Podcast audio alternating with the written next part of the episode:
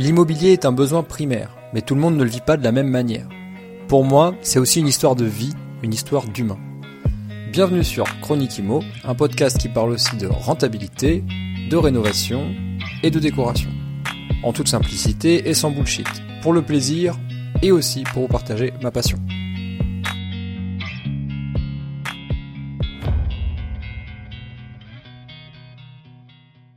Salut à toi, bienvenue sur un nouvel épisode de Chronique Imo.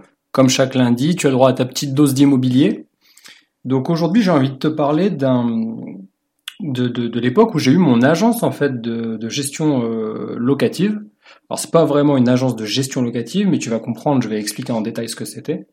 Euh, c'était une agence euh, slash conciergerie, donc pour des activités de location saisonnière. Et en plus, c'était pas en France, c'était en Angleterre, mais je vais revenir là-dessus. Je voulais juste en profiter pour remercier toutes les personnes qui ont rejoint euh, la communauté. La semaine dernière, on a dépassé les 1500 écoutes. Alors, je sais que ça représente rien à l'échelle des podcasts, mais euh, à l'échelle du lancement de ce podcast qui fête ses un mois, bah, c'est déjà pas mal. Et euh, donc c'est difficile de dire où est-ce que vous les écoutez le plus parce que les stats ne sont pas regroupés, mais euh, j'imagine que c'est le plus sur les applications comme euh, Spotify, Deezer ou encore Apple Podcast. Je précise pour dire que les épisodes sont tous uploadés sur YouTube si tu as la préférence d'écouter sur YouTube. Donc du coup, ouais, je voulais te parler de cette expérience assez incroyable que j'ai eue, qui n'était pas du tout prévue, où en fait, à la suite de mm, ma première opération euh, immobilière en France, euh, j'ai décidé de, bah, d'aller vivre une expérience à l'étranger et notamment j'étais déjà parti mais je suis revenu et puis reparti. Et donc j'avais envie de repartir euh, en Grande-Bretagne et notamment en Angleterre euh, parce qu'il se trouve j'avais des facilités euh, avec l'Angleterre euh, notamment la ville ma ville d'origine avait un vol direct avec une ville en Angleterre et il se trouve que cette ville était classée comme une des meilleures villes pour vivre là-bas à savoir Bristol donc je sais pas si tu connais si tu déjà entendu parler enfin bon bref peu importe c'est un petit peu si je devais faire une comparaison avec la France c'est un petit peu le Bordeaux français tu vois, ou le peut-être pas le peut-être le Biarritz français, je sais pas. C'est un peu le sud-ouest, tu vois, de, de l'Angleterre. Et, euh, et c'est considéré comme une ville d'art, comme une ville euh, fleurie où il fait bon vivre, euh, il y a la mer à proximité, même si euh, à toute mesure gardée évidemment ça n'a rien à voir avec notre côte ouest à nous. Euh, bon, toujours est-il que j'avais décidé d'aller vivre là-bas, mais que j'étais en même temps euh, à fond dans l'IMO, puisque moi je venais de vivre ma première expérience, donc mon ascenseur émotionnel était euh, était au plus haut puisque j'avais eu de très bons retours avec avec une très belle plus-value, etc. Et, et j'étais en fait j'avais je m'étais auto convaincu que je pouvais le faire par moi-même, voilà, que j'étais capable. Donc je vais vivre ma petite vie en Angleterre et puis euh, ne parlant pas extrêmement bien anglais, évidemment, je fais une multitude de petits jobs euh, jusqu'au jour où j'arrive à, me débrouiller, euh, peut-être pas au niveau bilingue, mais mais au niveau anglais professionnel. Et donc du coup je peux vraiment accéder à un poste qui ressemble plus à ce que j'étais capable de faire, à savoir en agence immobilière.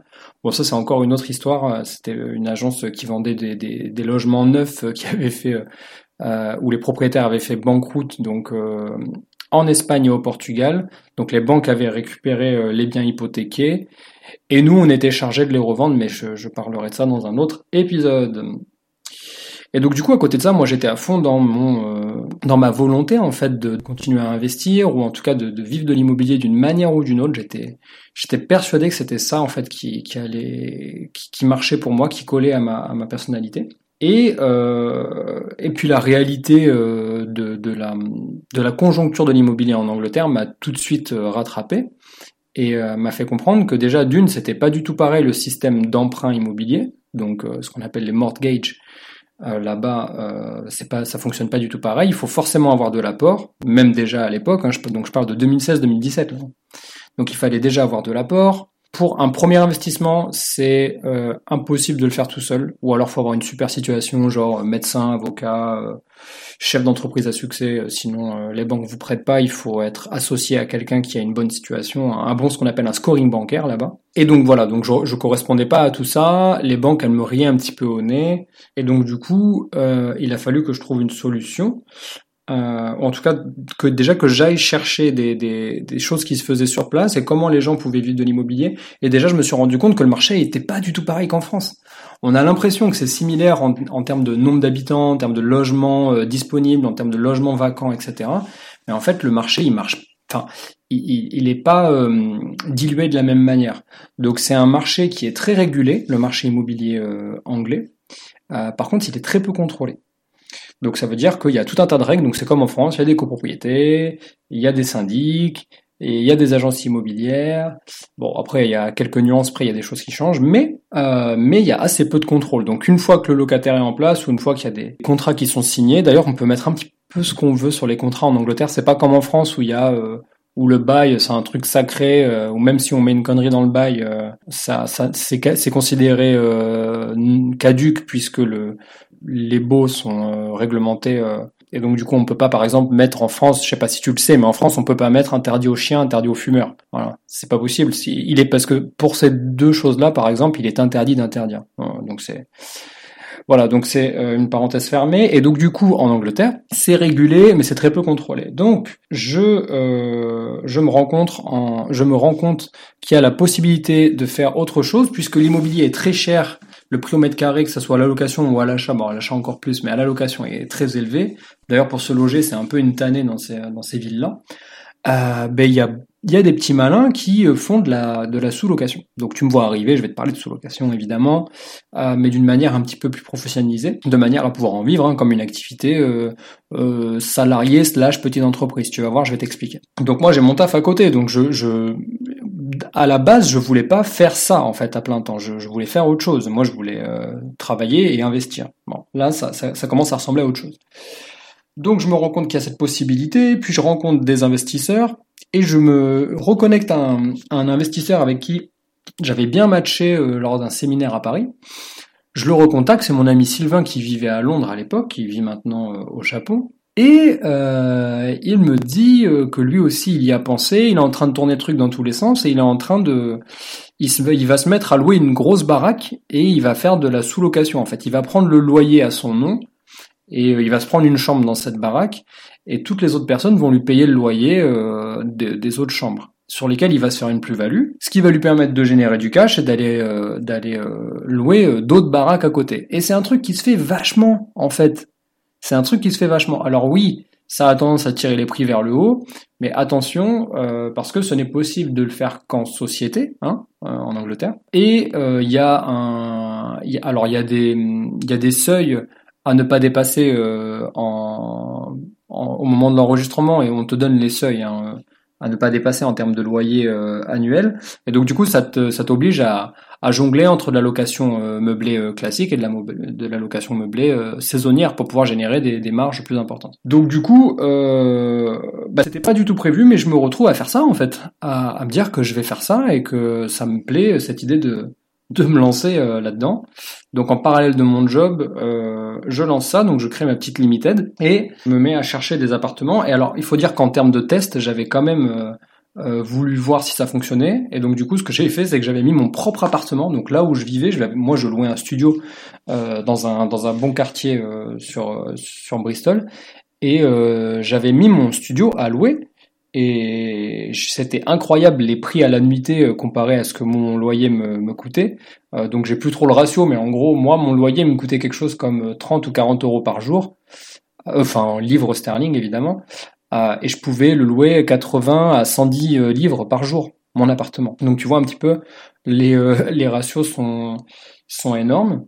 Et donc du coup, j'avais fait une période de test. Je me rappelle, j'avais passé une semaine euh, en, en, comment on appelle ça, en auberge de jeunesse, dis-toi, parce que j'avais même, ça s'est fait tellement vite que j'ai pas trouvé d'hôtel euh, digne de ce nom. Du coup, j'étais en auberge de jeunesse pendant six jours, je crois, cinq nuits et six jours, pendant qu'il y avait des gens chez moi dans mon propre appart euh, qui me payaient en fait. Donc euh, moi, la nuit, euh, elle me coûtait quelque chose comme 10 ou 15 livres. Mon appart me coûtait 30 ou 35 livres par nuit. Euh, le, le, mon loyer à moi, et il me restait toujours 40 ou 50 livres dans ma poche euh, une fois que tout était payé. Donc c'était assez incroyable. Alors évidemment, c'est pas vraiment comme ça qu'on fait le calcul, ça c'était juste pendant la période de test. Et ensuite, bah, je me suis lancé. En fait, j'ai euh, loué des appartements. Alors ça s'est pas fait facilement, mais bon, pas forcément très intéressant de parler de ça maintenant. en gros, c'est difficile de, de, de louer un appartement parce qu'il faut que le dossier soit béton. Et vu que je voulais des appartements de qualité bien situés, bah, je passais forcément par des agences. Donc en plus, je me tapais des frais d'agence. Mais bon, le, ratio euh, de rentabilité était tellement important que je pouvais me le permettre. Et euh, ensuite, j'avais un petit budget. Alors ça, dépendait des appartements. Vraiment, j'ai trouvé des appartements qui étaient il y avait absolument rien à faire. Peut-être juste un petit coup de nettoyage, peut-être à 30 livres de l'équivalent de 40 euros une femme de ménage et, c'était prêt à louer. J'amenais juste les draps et, le savon et c'était parti pour le mettre en location. Je me rappelle notamment des des des, euh, des, appartements qui étaient pour destinés à des étudiants qui étaient prêts en fait à louer. Euh, donc ça c'était incroyable. Faudra que je mette des photos de tout ça sur Instagram. Je pense que ça peut te plaire de voir à quoi ça ressemblait.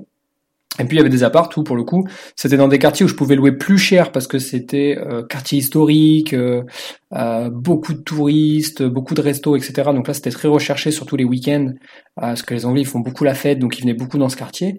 Et là ça se louait ouais entre 100 et 150 livres quand il n'y avait pas de soir de, de, de match de foot et les soirs de match de foot.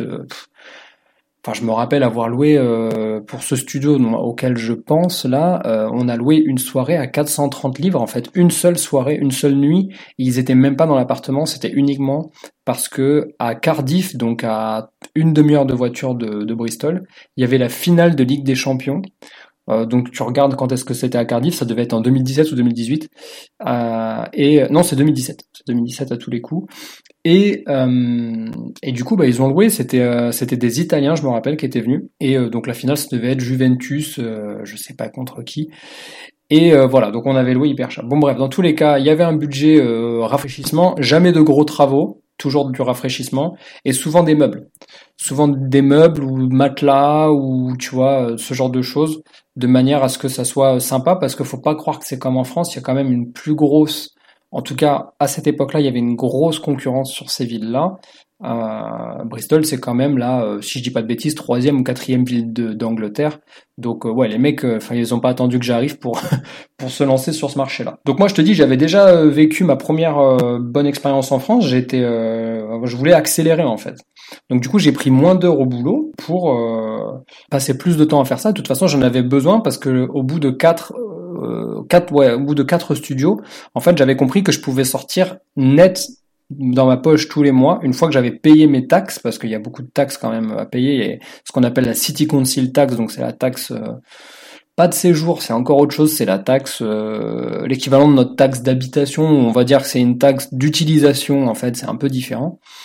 Euh, et c'est différent dans chaque rue. Et donc moi, il fallait que je les additionne. Donc une fois que j'avais payé mes 1000 ou mes 1500 livres de taxes, bah il me restait un SMIC euh, de là-bas, donc 1000 livres en fait, par appartement. Donc tu calcules, hein, euh, t'as 4 studios, tu fais 4000 nets. Euh, bah, c'est clair que tes heures de travail, euh, bah, tu les réduis quoi. Donc je passais quasiment l'intégralité de mon temps à faire ça et assez peu de temps à bosser pour l'autre activité. Mais bon, à l'époque, c'était c'était accepté, d'autant plus que euh, c'est un truc qui n'existe pas vraiment en France, mais euh, les euh, les boîtes en Angleterre, enfin en tout cas, ça dépend de la taille de la boîte, mais la boîte pour laquelle je bossais, en fait, elle me poussait plus à ben, à réussir plutôt qu'à donc mon employeur était tout à fait d'accord avec ça, avec le fait que bah, si j'avais besoin de plus de temps pour ma propre activité, ma propre entreprise, bah, c'était normal en fait de prendre moins d'heures chez lui. Et lui, il était content parce qu'il voyait que quand j'étais au boulot, bah, j'étais productif quand même, parce que ça me changeait les idées, je faisais autre chose et, euh, voilà. Donc c'était euh, gagnant-gagnant. Donc je te dis, ouais, j'avais compris qu'il y avait cette solution de sous-location et, et, mon, avis, mon ami Sylvain en même temps euh, faisait la même chose sur sur Londres. Donc on s'est rencardé à un moment donné où on a on a commencé à accélérer tous les deux. D'ailleurs, j'ai une interview euh, qui a été faite. Je vais parce que je l'avais mis en j'ai une vidéo de ça, mais je pense que je vais la, la remettre en public. Elle est sur YouTube cette vidéo, mais elle est en privé. Je vais la remettre en public sur YouTube, comme ça tu pourras aussi écouter si ça t'intéresse. Euh, donc ça date un petit peu, mais à mon avis, euh, il y a quand même des, des infos qui sont à jour et c'est toujours sympa. Et euh, bon, évidemment, dans le même temps, moi, je reste très très connecté au marché immobilier et aux façons d'investir en France parce que bah, je, je, je, comment dire, je me nourrissais de ça et je me nourris d'ailleurs toujours de ce qui se fait et de ce qui va pouvoir se faire. Tu vois, j'étais toujours très à l'écoute. Et puis, euh, je me rends compte qu'en fait, il y a aussi des gens en France qui le proposent euh, en enfin en tout cas qui en parlent sur les réseaux. Et, euh, et donc du coup, bah, je, je, me rends compte qu'en fait c'est juste un système qui est, euh, qui est duplicable à peu près n'importe où. Donc si je te dis ça, pourquoi? Je te dis ça tout simplement parce que si aujourd'hui tu m'écoutes, que tu as un taf mais que ça te fait chier, que euh, tu fais un truc mais que euh, tu te rends compte que c'est pas vraiment ça que t'aimes faire. Exemple, t'as un taf, t'es caissier euh, ou je sais pas quoi, t'as un truc, ça te motive pas et tu sens que l'immobilier ça peut te plaire. Euh, manager des appartements en location courte durée, c'est possible dans la ville dans laquelle tu vis et tu sens que c'est jouable, eh ben dis-toi que c'est vraiment possible. La solution en France, c'est de se mettre en EURL ou en auto-entrepreneur au début, mais attention parce que tu vas aller vite, vite, vite au RSI, tu vas vite dépasser le, le seuil avant d'être, euh, euh, de basculer au RSI. Donc si je dis pas de bêtises, c'est 22 700 euros. Attention, ça c'est à confirmer. Je suis pas du tout un pro de l'auto-entreprise. Hein. Moi, je suis pas en auto-entreprise. Sinon, directement, euh, si tu as un peu de fonds pour louer différents appartements, eh ben, tu te mets en EURL ou SARL, ça dépend si vous êtes plusieurs. Et, euh, et tu fais des contrats en fait. Donc c'est des baux de sous-location euh, que tu vas utiliser pour faire euh, de la location Airbnb, euh, Booking, etc. Mais par contre entre le propriétaire et toi, il faut que ce soit transparent, il faut qu'il soit au courant. Et c'est un contrat tout simplement. Donc lui, il te loue l'appartement à toi avec les conditions comme quoi toi tu vas l'exploiter en location saisonnière, comme ça c'est transparent. Et derrière, euh, tu reloues. Donc pour lui c'est bénéfice parce qu'il il a la garantie que tu vas lui payer le loyer et il n'a pas besoin de s'en occuper à faire de la location saisonnière.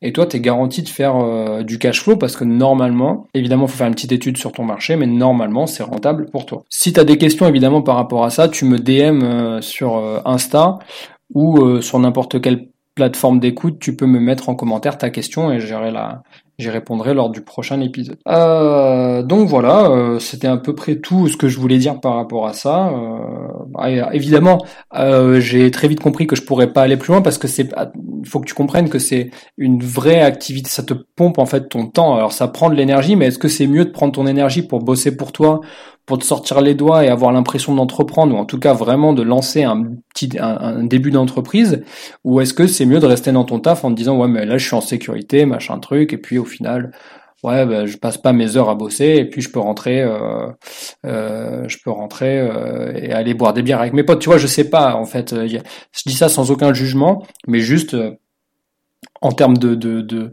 de volonté il faut savoir ce que tu as envie de faire.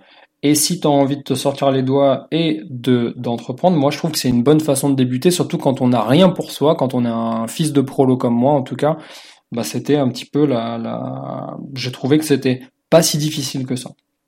Et puis ça m'a fait grandir intellectuellement. J'ai aussi appris à, à, à, utiliser des outils euh, numériques, euh, channel manager, euh, à m'exprimer encore. J'ai énormément évolué en anglais grâce à ça. J'avais des voyageurs du monde entier, donc ça m'a vraiment permis d'avoir des conversations avec des gens hyper surprenants. Et enfin, pour moi, c'était vraiment tout bénef. J'ai donc du coup compris que je ne pouvais pas scaler. Donc scaler, ça veut dire que ton entreprise elle a pas de limite en fait elle a pas besoin de toi pour avancer puisque c'est le genre d'entreprise qui a besoin de toi pour avancer. Donc il y a il y a plein de façons de déléguer euh, notamment évidemment les ménages les check-in les check-out. Donc nous on fonctionnait avec un système de boîte à clés pour certains appartements et d'autres par contre qui étaient plus chers où là on faisait vraiment les check-in euh, en direct bah des fois on prenait euh, moi au début je faisais ça avec des potes hein, je disais à mes copains espagnols ouais dis donc t'es où? T'es au bar d'à côté tu veux pas déposer les clés machin enfin c'était incroyable ou même des fois je prenais mon vélo euh, pour faire les check-in moi-même. Donc tu vois vraiment c'est un peu route, hein, euh, je, te, te le cache pas. Mais euh, qu'est-ce que tu veux Moi j'avais 22 ans, prenais 3 à 4 000 euros par mois, même plus, 4 500. Enfin, je, m'en foutais en fait de travailler. Et du coup, juste pour finir là-dessus, il faut que tu saches que tu peux t'associer. Eh oui, comment on fait ça? Ben en fait, tout simplement, pour louer des appartements, il te faut un petit capital, un petit pécule. En fait, il faut euh, l'équivalent de 3 à 4 mois de loyer de cet appartement de manière à déjà payer la caution, payer le premier mois parce que c'est un mois, bah, c'est généralement le premier mois où tu fais un peu de rénovation, enfin de, de un coup de, un coup de rafraîchissement, tu mets de la déco, etc. Puis tu commences à louer ce mois-ci. Donc c'est pas le premier mois qui est hyper rentable. Mais donc du coup cet argent, si tu l'as pas, ben, il y a une façon de faire pour aller plus vite, avoir plus d'appartements et partager évidemment les gains, c'est de t'associer. Et donc moi j'avais fait ça sur un appartement avec euh, avec un ami euh, italien, Andrea. Et Andrea il m'a dit bah écoute ton truc ça a l'air de fonctionner, tu tu tu rentres de l'argent tous les mois, moi ça m'intéresse. Par contre je veux pas m'en occuper. Euh, si tu veux, euh, on fait 50-50 et euh, je te file la moitié du cash pour prendre des appartes et voilà. Donc on a commencé comme ça. Ensuite, il a eu une petite galère, il a dû partir, donc rentrer chez lui. Mais sinon, je sais très bien que c'est quelque chose qu'on aurait pu dupliquer. Voilà, grosso modo. Donc là, je un petit peu tout partagé. le, le, le... Qu'est-ce que j'ai fait quand j'étais en Angleterre et qu'est-ce que c'est que cette agence de gestion immobilière Donc en fait, je faisais pas vraiment de la conciergerie pour des appartements de l'extérieur, donc je gérais pas les appartements des autres, bien que c'était pas moi le propriétaire, c'était moi le, le, garant de la propriété, mais je n'en étais pas le propriétaire. Et euh, c'était par contre c'était comme une activité euh, d'entreprise, donc voilà tous les mois des frais, donc des frais courants, donc les loyers, les taxes, je t'en ai déjà parlé, les taxes de séjour à rétribuer, à oui c'est ça à rétribuer parce que ça tu le collectes, euh, payer les euh, frais de ménage, payer les trucs cassés, euh, voilà, les frais de, de laverie parce que on n'avait pas la possibilité de nettoyer les, la, fin, il fallait une blanchisserie à, à, proximité. Bon voilà, il y a un petit peu de frais de déplacement de temps en temps, etc., etc. Et donc une fois que tu as payé tout ça, ben tu rentres le cash dans ta limited, donc dans ta société en fait. Et cette société, évidemment, elle paye un petit peu d'impôts, mais en Angleterre, ça va, c'est très tranquille. Là, euh, si tu dépassais pas le plafond, on était à 7,5%. Et une fois que tu as payé ces 7,5%, bah, tout le reste, c'est pour, c'est pour Bibi, donc c'est pour toi. Et euh, tu as le droit de sortir, enfin, ça dépend de la, du banque, de la banque, pardon, du compte, j'allais dire, dans la banque que tu as, mais tu peux sortir le cash à peu près quand tu veux. Voilà, c'était tout pour l'épisode du jour. Donc je vais te parler euh, de la question. Ah non, j'ai pas de question. Je pensais avoir une question. Euh... Et dis donc, cette semaine, on n'a pas eu de questions. Donc si jamais tu as des questions, bah, tu peux euh, tu sais qu'à chaque fin d'épisode, je réponds à une question normalement. Euh, cette fois-ci, j'en ai pas. Tu peux me poser ta question en DM sur Insta ou sur n'importe quelle plateforme d'écoute. Tu me mets ta question dans les commentaires. Euh, la reco du jour, par contre, j'ai une reco et qui est aussi en rapport avec l'épisode du jour. Donc c'est quelque chose que je continue à faire dans mes appartements à l'heure actuelle, même si aujourd'hui je m'occupe plus du tout de mes locations saisonnières puisque je passe par une conciergerie, donc j'ai délégué cette partie-là. Euh, c'est que je fais un carnet de santé pour chaque appartement, chaque lot en fait que j'ai. D'ailleurs, c'est pas que des appartements. Et même si c'est pas des appartements, il y a un carnet de santé, une sorte de passeport, un carnet d'entretien, t'appelles ça comme tu veux. Où à l'intérieur, bah, il y a toutes les caractéristiques du bien en question, euh, la façon dont euh, les choses fonctionnent. S'il y a des petites particularités, des fois il y a des trappes, donc il faut les expliquer, il faut prendre des photos. il y a aussi le numéro de compteur. Euh, quand tu as des Linky, euh, il faut un numéro de ce qu'on appelle le point de livraison ou le PMR sur les Linky. Bah, moi, je mets le numéro de PMR. Euh, tu vois, par exemple, toujours par rapport à l'électricité, bah, je mets mon code parrainage Total Énergie. Comme ça, j'ai même pas besoin de m'en occuper quand j'ai un locataire. Il lit le carnet d'entretien, il voit qu'il y a un code parrainage, donc il va avoir 20 euros pour lui. Bah, il se connecte avec ça et ça fait 20 euros pour moi. Tu vois, il n'y a pas de petites économies. Euh, avec des explications. Ce carnet, en fait, c'est un peu la, la, la feuille de route. Tu vois, en cas de problème, exemple dans les appartements, j'ai mis le numéro direct, comme ça on m'appelle pas. J'ai mis le numéro direct euh, de euh, du plombier et de l'électricien. Pourquoi? Parce que ça, c'est le genre de galère, tu vois, euh, où on t'appelle en milieu de la nuit, où on t'appelle vraiment au moment où t'as pas vraiment envie d'être dérangé, pour ben, parce qu'il y a un problème dans l'appartement. Et en même temps, c'est normal. Moi qui suis locataire dans, ma résidence principale, ben, si j'ai un problème, je vais appeler mon agence à n'importe quelle heure de la journée. La nuit, elle travaille pas mon agence.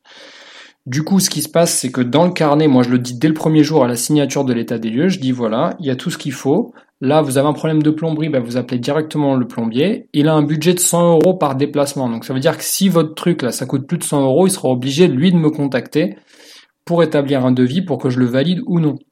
Et pareil avec l'électricien. Bon après pour tous les autres corps d'état, généralement il n'y a pas besoin hein, de mettre euh, des coordonnées directes. Mais ça on va dire que c'est un petit peu les urgentistes de, euh, de, de l'immobilier, du dépannage. Et il y a aussi, euh, il y a aussi le, le, cordonnier le plus proche. S'il fait des, des, des réparations et des déplacements en cas d'urgence, ben, je mets le numéro aussi. Comme ça, ben, ils n'ont pas besoin de passer par moi, ils passent par le cordonnier et c'est tout. Voilà, c'était tout pour cette semaine et je te dis à la semaine prochaine. À bientôt.